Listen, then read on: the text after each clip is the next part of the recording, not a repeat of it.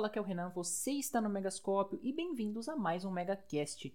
E hoje preparem suas algibeiras, elmos e rubis porque a gente vai embarcar numa viagem muito maluca que se iniciou nos quadrinhos aí com o Neil Gaiman. E sim, vamos falar de Sandman, essa série que tá chegando na Netflix e tá fazendo bastante barulho. E para conversar comigo aqui, hoje estou com um dos redatores do Megascópio, o João. Olá pessoal, prazer estar aqui, Renan, obrigado pelo convite. Não vejo a hora, né, falar dessa grande obra, né, de Sandman. E vamos nessa. E como uma convidada muito especial para a gente discutir um pouco mais sobre todo esse contexto, referências e, e outros detalhes do sonhar, estamos aqui também com a Anitta, que é cosplayer e cosmaker. E aí, pode se apresentar, falar das suas redes sociais? A prazer estar aqui, mega beijos, muito obrigada pelo convite. Eu sou a Anitta, eu sou cosplayer, cosmaker, e eu também sou dona da Meu Tom Biomake, que é uma linha de biomaquiagens, cosméticos e cuidados pessoais. O meu Instagram é arroba meu tom E muito ansiosa para falar sobre Sandman. Tão bom. Fico muito feliz por vocês terem aceitado o convite. E antes da gente entrar em mais detalhes aí da obra, eu acho importante a gente situar quem está nos escutando em todo esse universo, que inicialmente é uma mistura bastante maluca e bizarra de muitas referências. E para quem for buscar mais detalhes sobre Sandman, vai se deparar aí com uma ampla gama de materiais. Antes de tudo, só queria comentar brevemente sobre a forma de publicação, né? Ele foi escrito por Neil Gaiman, teve vários desenhistas, as artes são muito bem feitas, e ele foi publicado originalmente em 75 edições pelo selo Vertigo da, da DC Comics, que é um selo que publica histórias um pouco mais adultas, buscando aí um outro público-alvo. Mas, como eu estava dizendo, se você procurar pelo nome Sandman no YouTube, você vai encontrar outros personagens com o mesmo nome. E não é coincidência, porque esse, esse nome não é necessariamente original, e sim o contexto que ele aparece na obra do Gaiman. E todo o universo que o envolve é original e também faz parte aí da DC, né? Só que a gente também pode encontrar um outro personagem chamado Wesley Dodds, que utilizava uma máscara de gás e uma arma que colocava seus inimigos para dormir. É, esse personagem tinha um viés mais investigativo e não tinha nada envolvendo o sobrenatural. E já quando a gente fala do personagem Morpheus de Sandman, de Neil Gaiman, ele não é um mortal, mas sim uma entidade que faz parte de um panteão chamado os Perpétuos, né, que é até mais forte que muitos deuses. Sim, com certeza. E já entrando né, um pouco mais na história, é, logo no início né, a gente tem Morpheus, né, que é o personagem do sonho, que ele é capturado em um ritual que pretendia captar, é, capturar a sua irmã, a morte.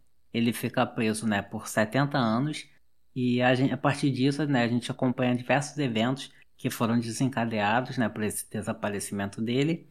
E aí, a partir disso, o sonho tem que é, lidar com eles enquanto tenta se libertar, né? E os perpétuos, eles são essas entidades que vieram antes dos deuses, antes da terra, e são personificações de destino, morte, sonho, desejo, desespero, destruição e delírio. É, o Sandman e os quadrinhos foram incorporados à DC depois que a DC comprou o selo, a, o selo Vertigo, né? E ela passa a ser um selo da DC Comics.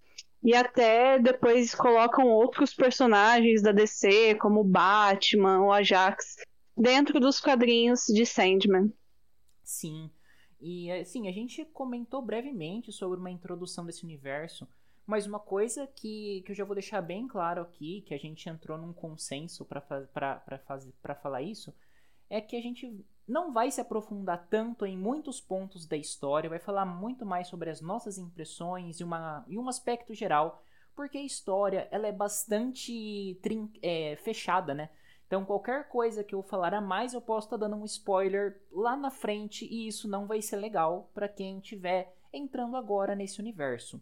E uma coisa que eu acho bastante importante assim pro Sandman e que eu fico bastante curioso para saber de vocês é como que vocês conheceram esse universo ou qual foi o primeiro contato de vocês com a, com a história? Eu conheci meio que por acaso. Eu tava numa livraria e eu era uma adolescente de, sei lá, uns 12 anos, gótica trevosa. E aí eu tava numa livraria procurando livros de terror e aí eu vi esse quadrinho enorme escrito morte. Eu, nossa, o que será? Que é isso? E fui dando uma folheada, fui descobrir mais sobre o Neil Gaiman, sobre Sandman, eu fiquei maravilhada. E comecei a procurar os quadrinhos em sebo, porque era muito caro as edições encadernadas fui procurando os quadrinhos em, em sebo e aí fui pesquisando mais e fiquei totalmente apaixonada pela obra do Gaiman, como ele pega essas essas entidades e, trans, e personifica elas com desejos, com personalidades. Você tem um sonho que é extremamente melancólico, a morte, que é extremamente alegre, que ela é leve, ela tem uma relação muito boa com sonhar, ela tem uma ela que tem uma melhor relação com os irmãos. E é, é um universo incrível. E aí não tem como você. Você pode pegar qualquer história, qualquer arco, começar a ler, não tem como não se apaixonar por essa obra. Então, eu conheci o Sandman, né, com, é, quando eu tive muito interesse em procurar mais sobre é, revista em quadrinhos, né, é, da DC, né, especificamente do Batman, assim, foi bem na época que é de 2008, né, que teve o Cavaleiro das Trevas, e, e eu me interessei muito, aí eu fui pesquisar e, tipo, existem muitos quadrinhos, né, para um leitor novo, né, em 2008, assim, é, querer entender um pouco mais, e aí eu fui, tipo, ah, quais são as melhores histórias, e aí não tinha como, né, eu me deparei com Sandman, e foi um amor que começou ali e, e é, só me surpreendeu, sabe? Cada vez mais. É uma obra muito incrível, né? Não, sim. E assim, vendo a fala de vocês, eu também conheci num, numa fase mais adolescente, assim, não foi tão novo quanto, quanto a Anitta comentou. Mas foi numa fase também que eu tava voltando a ler HQs e eu falei, não, eu preciso ler algumas coisas. E foi quando eu caí na, naquela famigerada fase da invasão britânica, sabe? Que a gente tem Grant Morrison, Alan Moore. E fatalmente também é, acaba coincidindo com o que o João falou de você cair em New Gaiman.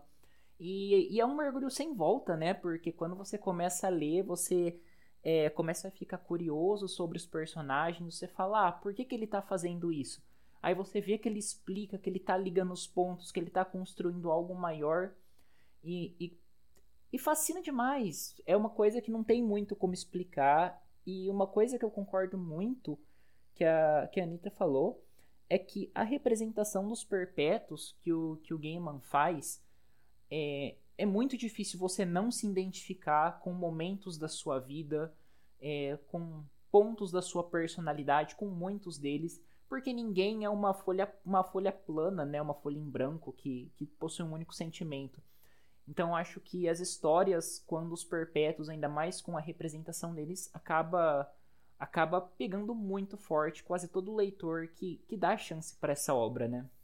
E a gente falou aqui que a gente conheceu de diferentes formas, mas acaba caindo nesse fator de, de coincidências e que você acaba meio que trombando ou buscando uma lista aos melhores quadrinhos para se ler. Mas, assim, dentro da própria história, eu acho que é bastante difícil a gente falar quais são os nossos arcos preferidos, né? Assim, pelo menos falando por mim, porque é uma história que cada arco apresenta uma coisa nova, apresenta elementos muito ricos e muitas referências. Mas assim, eu queria perguntar para vocês qual, quais arcos ou quais personagens vocês mais gostam, mas já começando aqui por mim mesmo, eu vou falar que eu gosto muito do, dos dois primeiros arcos mesmo, Prelúdios e Noturnos, que serão adaptados pela Netflix. A gente vai falar mais ainda sobre a adaptação da Netflix. E também das histórias soltas do Sonho de Mil Gatos. Eu acho um conto muito bonito. Apesar de uhum. trágico, eu acho um conto lindíssimo. E Sonhos de uma Noite de Verão, né? Que faz uma referência aí ao Shakespeare. Mas agora, para vocês, quais são as melhores histórias ou quais mais marcaram vocês? Ah, sim, com certeza. Esses dois primeiros arcos são muito bons. É, eu também, os meus prediletos é, são, na verdade, a Estação das Brumas, né? Que é um terceiro arco que é, foca muito, né? é, no Lucifer, né, no personagem, né, que a gente teve até uma adaptação, né, de uma série, né, que foi muito conhecida. E além desse também eu gosto muito é, desse arco, né, da Terra dos Sonhos, né, que são essas histórias separadas, né, que inclusive que tem, né, um, um sonho de mil gatos, né, que é, eu, né, por ser dono de gatos, né, eu adorei, né, eu acho que também é uma das é, mais histórias mais bonitas, né, assim, acho que é, surpreende, né, tipo, a, a criatividade, né, como alguém pode pensar numa coisa daquelas, né, e realmente é muito impactante.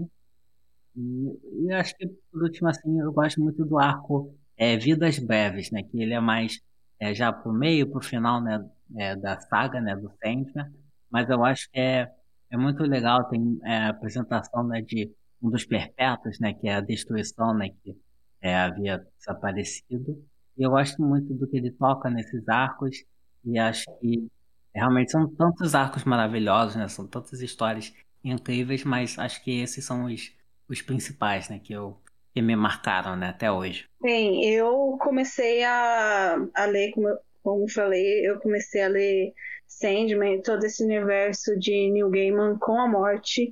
E assim, a história que mais me chamou a atenção foi uma que se chama O Alto Preço da Vida, que é um garoto que ele vai, ele tá pensando em se matar, e aí ele vai num lixão e encontra a, a morte, e ela começa a conversar com ele, e eles começam a passear e vão ver um show de uma banda de rock, e eles se tornam amigos.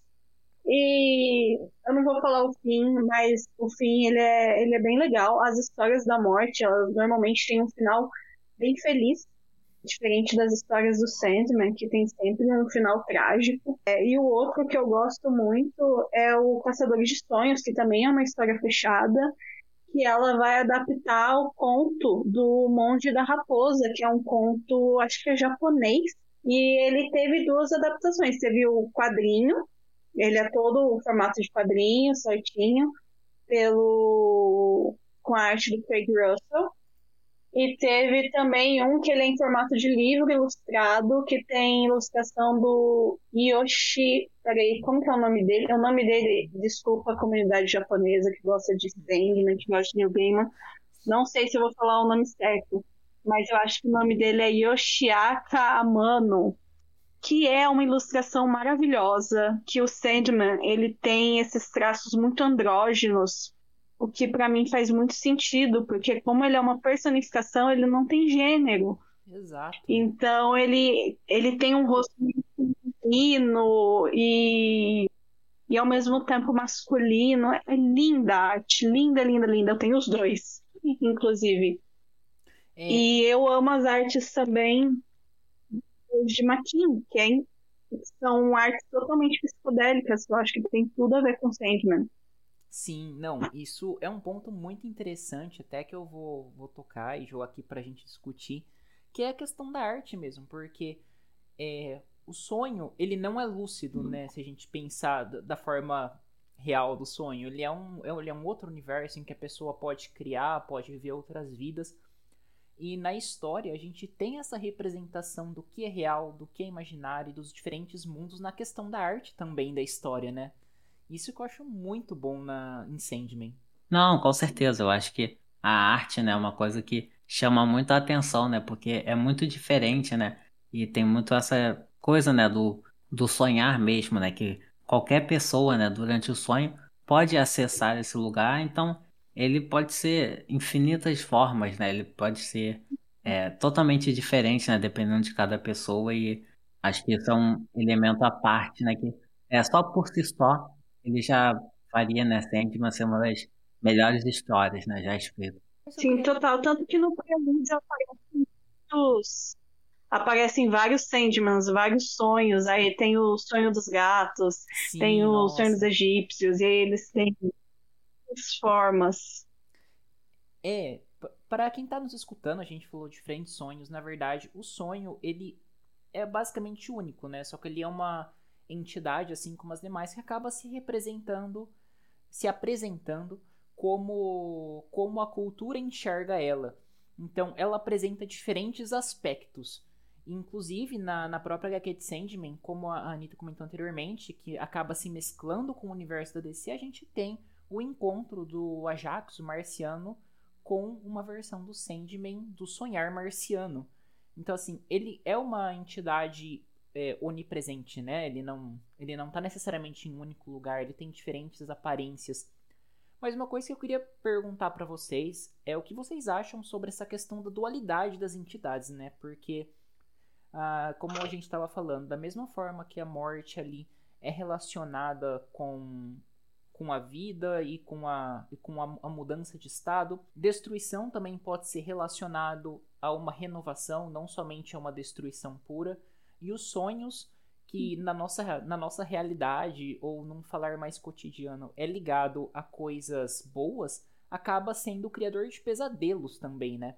E o que, que vocês acham dessa dualidade e como que isso impactou vocês na hora da leitura, quando vocês viram que, por exemplo, um personagem é, não correspondeu bem às expectativas daquilo que é tão comumente pensado?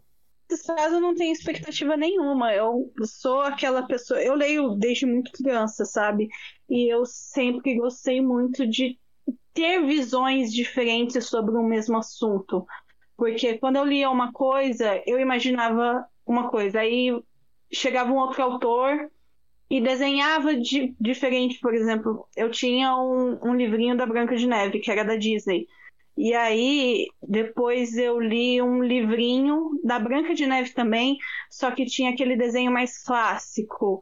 E depois eu li um que era mais bizarro. Eram todas as mesmas histórias, contadas de maneiras diferentes. E eu sempre achei isso fascinante. E como Gaiman traduz muito bem isso, é a forma como cada civilização ou como cada entidade enxerga o sonhar, ou enxerga a morte, enxerga a destruição.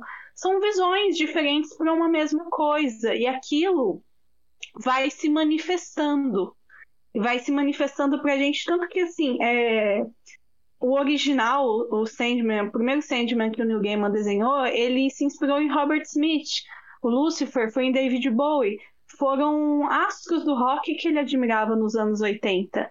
Então, é uma personificação do sonho. Se você descrever o sonho, você, como é o sonhar, você vai descrever de uma forma. Se o João é, for descrever, vai ser de uma outra forma. Eu descrever o sonhar, vai ser outra forma. São várias, vários olhares de um, de um mesmo personagem ou de uma mesma história. Então, eu acho incrível como o Neil Gaiman traz isso para as histórias dele. Sim. É, com certeza. É muito, é, é muito impressionante, né? E é isso. Cada um pode ter uma visão diferente. E acho que essa que é a graça, né? Que podemos... É, e, e acho que muitos dos personagens, é, por exemplo, da, da morte, né, mesmo, ela surpreende, né, porque de início você vai esperar, né, aquele visual todo aterrorizador, é super sombrio, e quando a morte aparece, ela é, é uma mulher, né, cheia de energia, cheia de vida, super animada, e isso você fala, caraca, é, realmente nunca pensaria nisso, né, porque ela representa a morte, mas ela diz, né, também que representa a vida, né, o começo da vida, então Acho que isso é tudo muito interessante. E um dos é, perpétuos né, que mais me impressionam é o desejo, né? A desejo ou o desejo, né? Que ela é, não tem um. Ela é não binária, né? Seria, né? Ela, ela pode se definir como mulher ou como homem. E o templo dela, né? Onde o reino dela é o próprio corpo que ela está representando naquele momento. Que chama né, o limiar do desejo, né? Que é, é muito comum, né? Falar sobre isso quando a gente fala desse sentimento. Eu acho é, muito interessante, né, esses aspectos, né, dos perpétuos, né.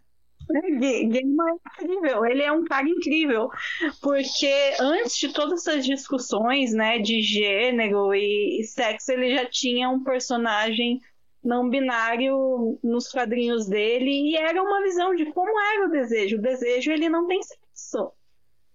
Ou ele tem os dois sexos, ou ele não tem nenhum sexo. Ele é o corpo e como você se conecta com o seu corpo, com o seu próprio desejo, né? Sim. Exatamente, é muito, muito impressionante, né?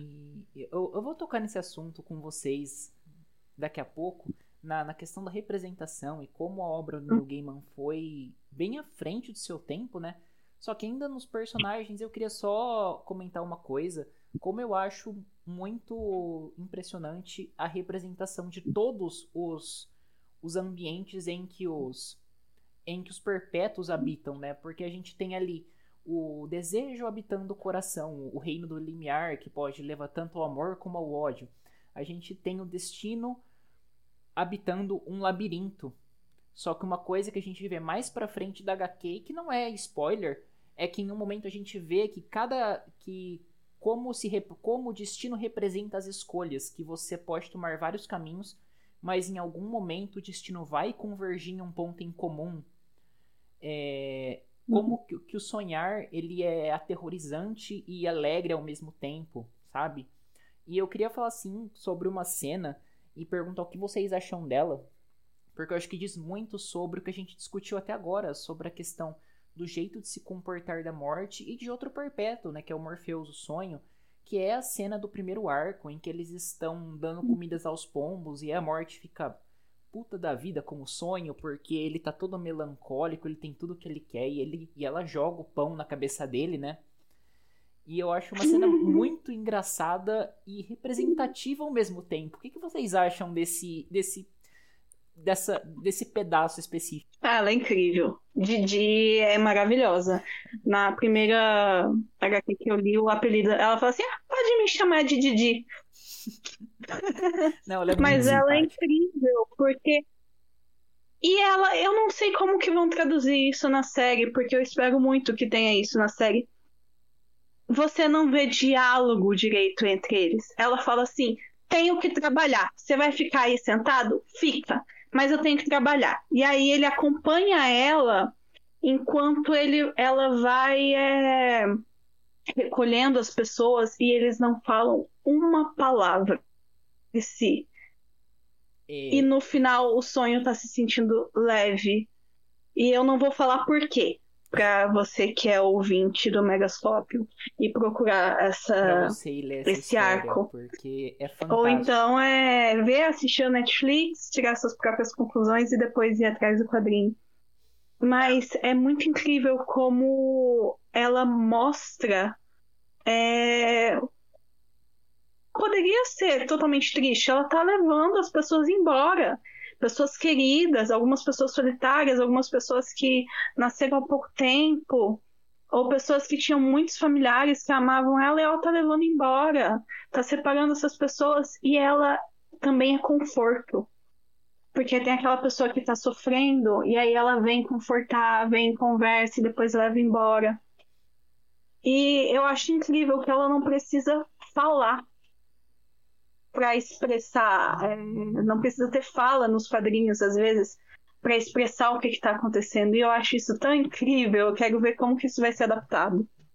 Não, também. Não, com certeza, né? Muito é, é muito muito legal, né? Acho que isso também é uma das grandes qualidades, né, de Sandman. Né? Acho que por todo é, o entorno, né? toda a arte, é, o, você consegue muito bem identificar, né, o que que o personagem quer pass é, passar ou sobre o que, que ele está sentindo, né? Eu acho que é, tem essa cena, né, no começo, né, entre a morte e o sonho, e mas geralmente, né, a morte sempre aparece para o sonho, né, em alguns momentos que ele está precisando, né? Que ele está meio para baixo, está meio melancólico, né? Que ele é o, acho que dos perpétuos ele é um dos mais melancólicos que tem.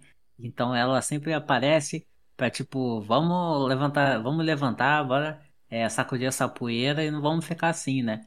E acho que ela consegue é, passar com a animação dela, né? E é um dos trabalhos assim um pouco é, mais difíceis, né? Por você recolher alguém da morte, né? Que tá morrendo, mas acho que ela é, a animação dela, né? Ela paz, é, passa uma paz, né? Para a pessoa, né? Que está indo e acho que por isso né, ela acaba sendo realmente perfeita para esse papel, né? Para é, encaminhar né, as pessoas é, durante esse processo, né? Da morte. Sim. E, e um ponto que eu queria colocar aqui para vocês também, para a gente trocar uma ideia, que é quando a gente fala no sonhar, a gente não fala simplesmente em um reino em que Morpheus reina, né? A gente fala em um reino que outras criaturas moram também. E que eu acho assim, é fantástico. Eu, eu até me perco na hora de falar sobre isso, porque são tantos personagens bons quando a gente foca só no sonhar. Quando a gente pega Caim, Abel, Eva, é, Lucien, Matthew, o Corvo. Matthew, nossa, adoro o Matthew. Eu acho ele, ele é sarcástico. Sim, ele é ótimo. Ele tem um timing cômico muito bom. E assim, é... e dentre esses personagens. Ah, tem um, um que vai estar tá na série e que eu quero ver a cara das pessoas quando descobrirem o que ele é, que nós não vamos falar aqui, que é o verde do violinista. A hora que mostra na HQ o que ele é, eu fiquei, oi? Porque como? Sim. É até você, até você entender, pô, eu tô no universo do sonho, eu não preciso ter uma explicação racional para tudo. Uhum. Sabe? Mas o que, que vocês acham dessa, dessa representação dos habitantes do sonhar e como eles são e como eles se comportam ali dentro? Eu acho que é impressionante, né? E é, realmente é aquela coisa de é além da realidade, né? É o reino é do, do sonho, né? Pode ser qualquer coisa, não é uma coisa concreta, né? Então acho que esses é, residentes, né, são muito interessantes, né? Tem o Lucian, né, que ele tem a biblioteca dele, né, do sonhar que mostra muito das obras inacabadas ou que nunca foram escritas, né? É, é muito interessante, né? Tem os irmãos, né? Caim e Abel, né? Que é, são clássicos, né? É, é da, da Bíblia, né? E eles estão lá por uma maneira muito que você muito engraçada e diferente, né? Então acho que o sonho, o sonhar, né? É, é uma coisa incrível. Eu acho que é, o próprio sonhar é um personagem por si só, né? Sim, com certeza. Nossa, total. Você falou que sonhar é um personagem. E, nossa, a biblioteca é o que mais me fascinou. Eu sempre fui apaixonada por biblioteca, trabalhei oito anos em livraria. E aí eu ficava pensando, só eu tenho uns dez livros aí nessa biblioteca que eu nunca terminei, nunca nem comecei. e eu ficava pensando, nossa, o será que tem nessa biblioteca? Você. É... Só as aventuras que se passam no sonhar já são incríveis, sabe? Que se ele fizesse um arco inteiro só se passando no sonhar, dele visitando lá todo mundo que mora no sonhar, eu já ia ficar doida. Mas, nossa, é incrível. Ele, ele sabe como traduzir muito bem. Sim, eu acho que o sonhar é a cabeça do Neil Gaiman. Só pode. Não, com certeza. É, é muito muito psicodélico e tem várias coisas, obras de arte que o artista nunca lembrou. Fala assim, ah, esse artista aqui, ele era bêbado, aí ele só ele só é, traduzia para suas telas o que ele lembrava, mas isso aqui é tudo tem uma galeria enorme, ah, isso aqui é tudo que ele não lembrou. Eu muito acho que choca muito o leitor quando pensa na biblioteca, até cair nessa questão do você estar no sonhar, não racionalize tudo, que é o que o João falou, que é o. Uhum. Lá você encontra uhum. os, os livros dos sonhos não sonhados e, do, e dos livros não escritos, né? Então é, uma, é um contraste muito grande se você não abstrair a leitura realmente. Mas agora eu acho uhum. que a gente uhum. pode passar para um tópico que a gente até chegou a passar por cima aí anteriormente, que é Sandman é uma história além do seu tempo? Que nem a Anitta lembrou e falou, a gente tem Desejo e outras personagens que já não fazem, o gênero já não faz tanta diferença. Temos inclusive uma personagem trans ali numa das histórias, que lá no arco pra frente, e que eu, eu fico impressionado como na época esses personagens não deram problemas e como hoje essa história que se passa ali em 1900 e bolinha ainda continua extremamente atual, né? É, eu acho que o Neil Gaiman ele era um cara meio outsider, sabe? Ele estava sempre à margem da sociedade. Então ele escrevia sobre o que estava acontecendo ali.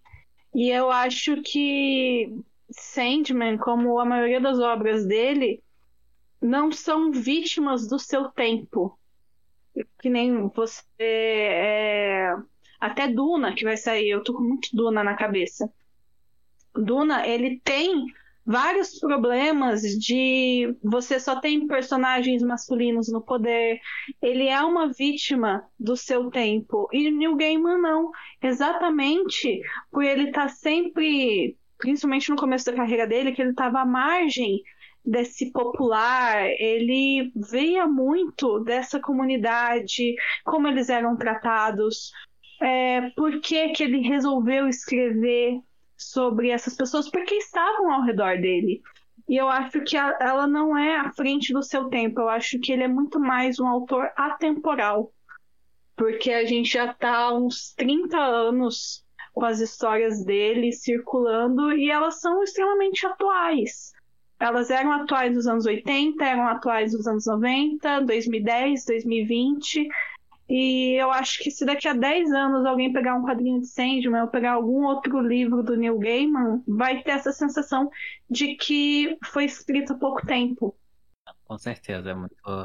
É, são... Ele toca, né? Acho que vários arcos ele toca em assuntos, né? Que eles podem ser é, trazidos, né? Daquela época para os tempos atuais, né? Eu acho que isso também é uma coisa é, um, é uma coisa muito positiva, né, da fantasia como um todo, né? Ela pode abrir um paralelo para discussões é, atuais, né? E acho que muito disso, né? É, realmente é um poema que tem, por exemplo, em obras, né, como Duna, né?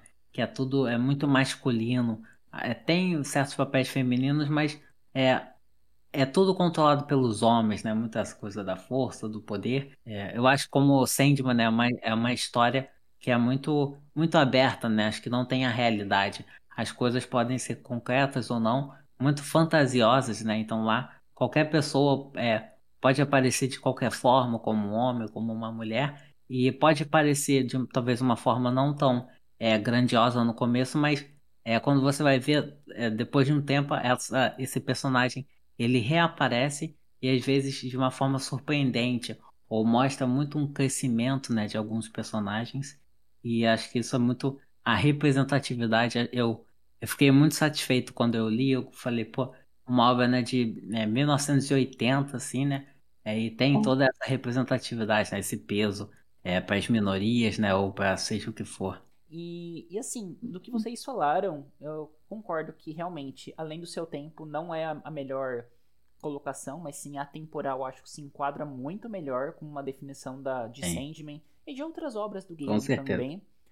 Mas eu acho que, assim, para mim o que mais marca ela, além de todos esses fatores em conjunto, é o fator da gente não enxergar nos personagens uma coisa muito distante da gente, né? Porque eu imagino assim, é, fazendo uma comparação com outra obra da Vertigo, por exemplo, quando a gente lê o Watchmen, a gente precisa de um contexto histórico ali por trás para entender aquele contexto Sim. de Guerra Fria, um, um contexto que se você lê sem estar tá com uma certa bagagem, você não vai se identificar, até porque não é bem para isso que a obra tá ali, né, o Watchmen principalmente, mas você não vai é, entender e você vai fazer suposições do nosso tempo para uma obra um tanto quanto já datada.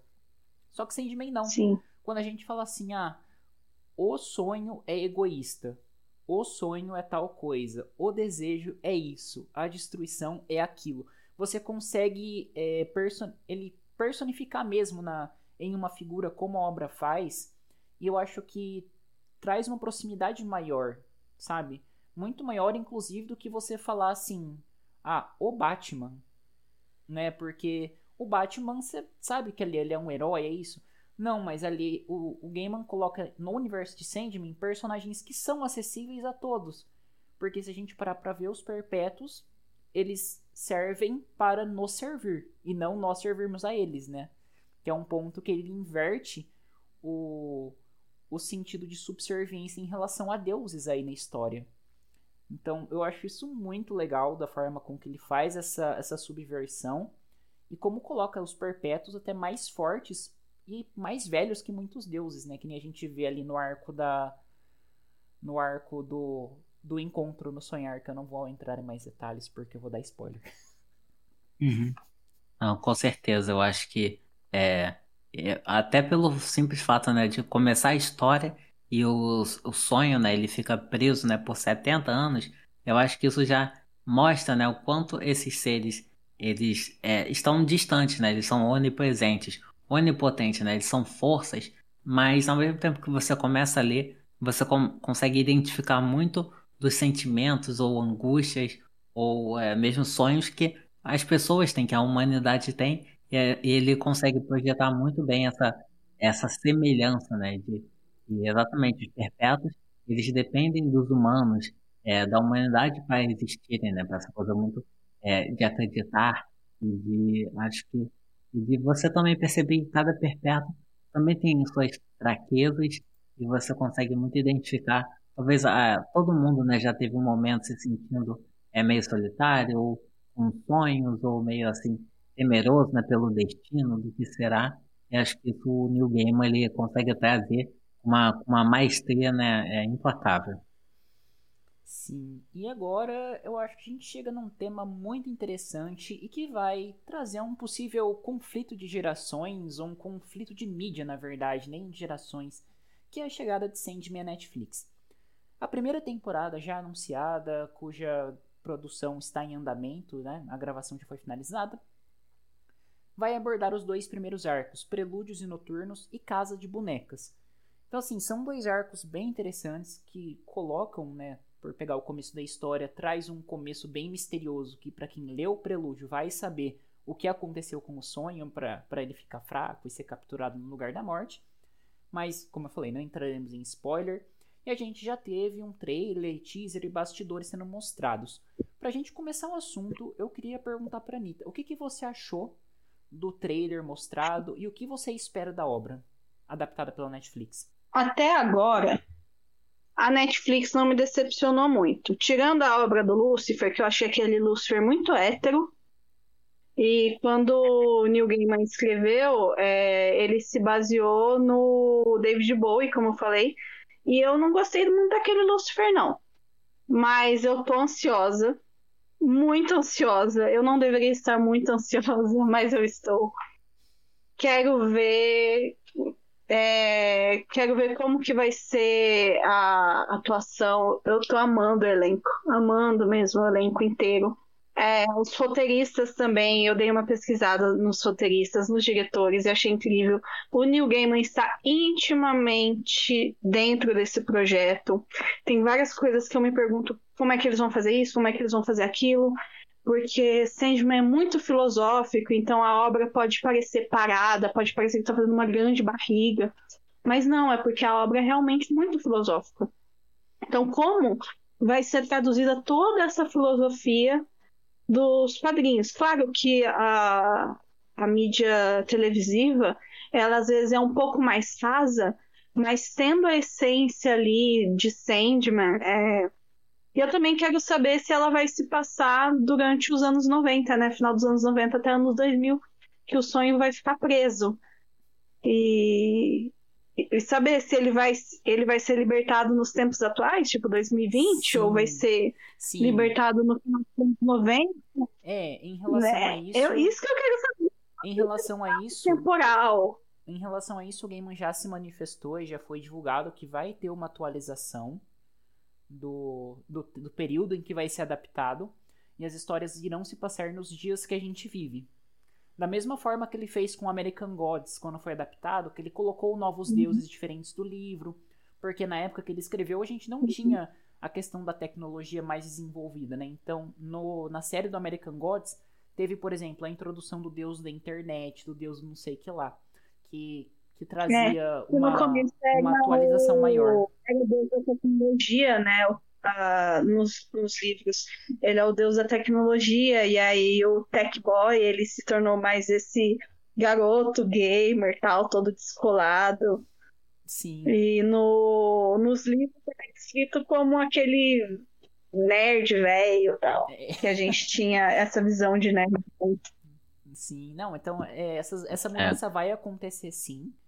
Mas e você, João? O que, que você achou do que foi divulgado até agora? Ah, eu gostei demais, principalmente do elenco, né? Acho que o quem vai interpretar o sonho, né? O Tom Sturridge, pô, ele é cara do como o sonho é representado, é muito semelhante. E o começo, né? Acho que eles mostraram é uma, uma fidelidade, né? Muito grande, né? Foi muito pouco que foi mostrado, né? Mas mesmo assim, deu para ver como foi parecido com, as, com a revista. Então, isso eu tô muito confiante. Acho que eles vão saber apresentar, aproveitar, né, isso muito bem. E, e com certeza essa atualização, né, que, que no Sentiment, na revista em quadrinho, né, é, o sonho ficou preso por 70 anos. E na série ele vai ficar por 100 anos, né, porque vai passar nos dias atuais, né. Então eu também quero ver como eles vão tratar essas referências, né, porque durante Sandman, né, o, a toda a história, a gente tem diversas referências, né, dos anos 80, seja por músicas, é, obras que estão passando naquele momento. Então eu quero ver como eles vão é, transportar né, para os dias atuais, né, quais referências eles colocarão. E eu achei isso muito interessante. E quando a gente fala de adaptação, eu acho que a gente tem que considerar que nem tudo vai ser igual às HQs, né? E uma das mudanças que a gente teve e que acabou trazendo um, um burburinho aí, e que acaba sendo um ponto bastante polêmico, foi a mudança do Lucien, que é o bibliotecário, para a Lucienne, né, que vai ser uma mulher, e também da Morte, que é uma garota gótica branquinha para uma mulher negra, para uma moça negra. Uhum. Então, assim, o que, que vocês acharam dessas mudanças? Já adiantando aqui, por exemplo, eu não sou contra nenhuma mudança que seja feita, desde que ela seja coerente com a característica do personagem em si. Então, se o Lucien vai ser Lucien ou Luciene, para mim tanto faz. O que é importante é que ele tenha o seu papel no sonhar e que ele cumpra ali a sua função dentro da história, dentro da narrativa. Mesma coisa para a morte, né? ainda mais se tratando dos tempos atuais, a gente sabe que modificações serão feitas e eu não acho isso negativo para a série. Eu acho essa inclusão bastante positiva, inclusive, e queria saber a opinião de vocês. A mim, é, sinceramente, para mim, tanto faz como tanto fez. As duas são atrizes maravilhosas. É, teve uma polêmica maior por causa da Constantine, que vai ser a Johanna não, Constantine. Não, não, isso, isso eu tenho um ponto Só pra que falar, a... sim. Porque, é, desculpa te cortar, ah. mas é um assunto que me dá um gatilho Imagina. muito forte. Porque eu, eu, acho muito, eu acho muito assim, quem fala assim, ah, quiseram lacrar, trocaram o Constantine pela Joana Constantine eu acho que essa pessoa não leu e não sabe o que tá falando.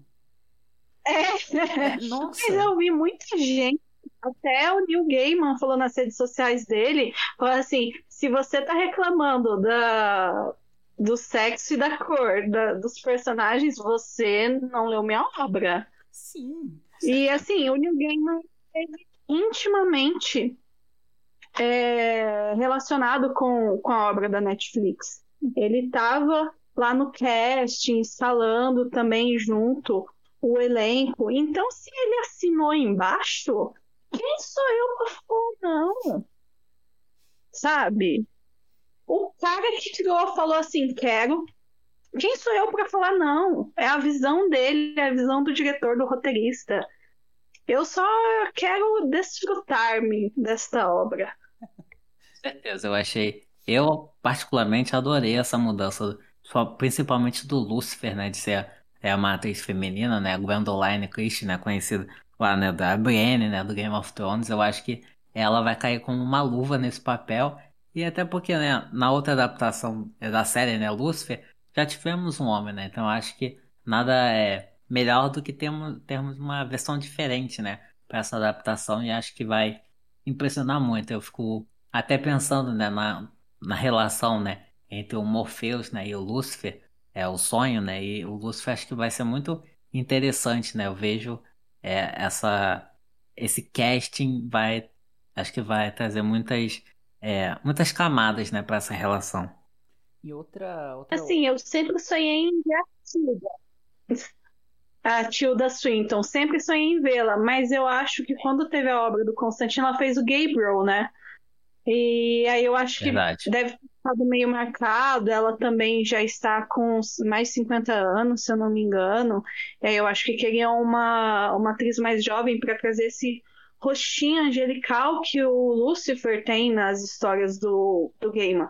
Ele é um anjinho. É, ele tem, para quem nunca conhece, não conhece, nunca viu, nas obras ele é um anjinho, tem um rostinho todo delicadinho, cabelo cacheadinho, e eu acho que a, a, foto que lançaram, né, a foto promocional da Gwendolyn, tá bem anjinho de, de igreja mesmo, aquele rostinho redondinho, cabelo cacheadinho.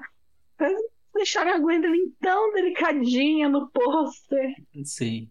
E para finalizar aqui e encaminhar para o encerramento do cast, eu queria perguntar para vocês se vocês acham que a série de Sandman tem potencial para agregar um público tão grande quanto foi a adaptação de The Witcher ou de outras obras aí que a Netflix vem trazendo. Ah, eu acho que eu acho que sim, porque é, é uma história muito ela é muito atual, né? Eu acho que Sandman, apesar né, de ser uma revista quadrinho, né, de fantasia e tal, eu acho que ela toca em aspectos muito interessantes e Acho que sabe, se eles souberem aproveitar bem isso, eu acho que eles conseguem é, é agradar muitos públicos diferentes, né? Sim, eu acho que apesar de ser uma coisa meio mainstream, eu acho que ela não vai bombar tanto na primeira temporada, mas a partir da segunda temporada ela vai assim arrastar quarteirão. Porque muita gente vai começar a conhecer agora, é, até porque ele tem, o Neil Gaiman ele tem outras obras em outras mídias, então outras pessoas já conhecem ele de outras mídias. E aí a Netflix trazendo essa obra principal dele, que é a masterpiece do, do Neil Gaiman, eu acho que ela tem como atrair um público grande, mas eu acho que nessa essa primeira temporada ela não vai bombar. Eu acho que a partir da segunda que vai ser aquele estouro que todo mundo. Sandman, Sandman, Sandman, Sandman, Sandman. Mas eu acho que essa primeira vai ser mais pro, pro fã e para as pessoas que já conhecem algumas obras dele. Bom, então comentado nossos palpites aí para a série de Sandman, diversos tópicos sobre essa incrível obra, que nem eu, eu comentei no começo, a gente não entrou em tantos detalhes, porque tudo acaba sendo um possível spoiler, né? É, a gente vai encerrando o cast por aqui. Queria muito agradecer a participação da Anitta e também a participação do João. Anitta, quer deixar algum recado para os nossos ouvintes? Queria agradecer muito vocês, Renan e João, por me receberem aqui. Gostei muito. Olha, sempre quiserem falar sobre New Gaiman, Sandman, pode me chamar, que eu sou apaixonada. E eu queria convidar todos a conhecerem a página, uh, o meu Instagram, que é Anitta Rogue, que é a minha classe, Pladina. E lá eu te, posto os meus cosplays. É, inclusive, eu vou repostar o meu primeiro cosplay, que foi de morte. E também conhecerem a página da Melton Biomake, que é arroba Melton Biomake, vão lá conferir. Adorei também participar, né? Acho que é, essa obra é, merece e precisa né, de muita panfletagem, né? que, que a gente quer que dê tudo certo. E eu agradeço e espero que possamos falar mais sobre Sandman. Mas bom, gente, então é isso aí. Esse cast vai ficando por aqui. Muito obrigado a todos os ouvintes. Nos sigam nas redes sociais. Até a próxima.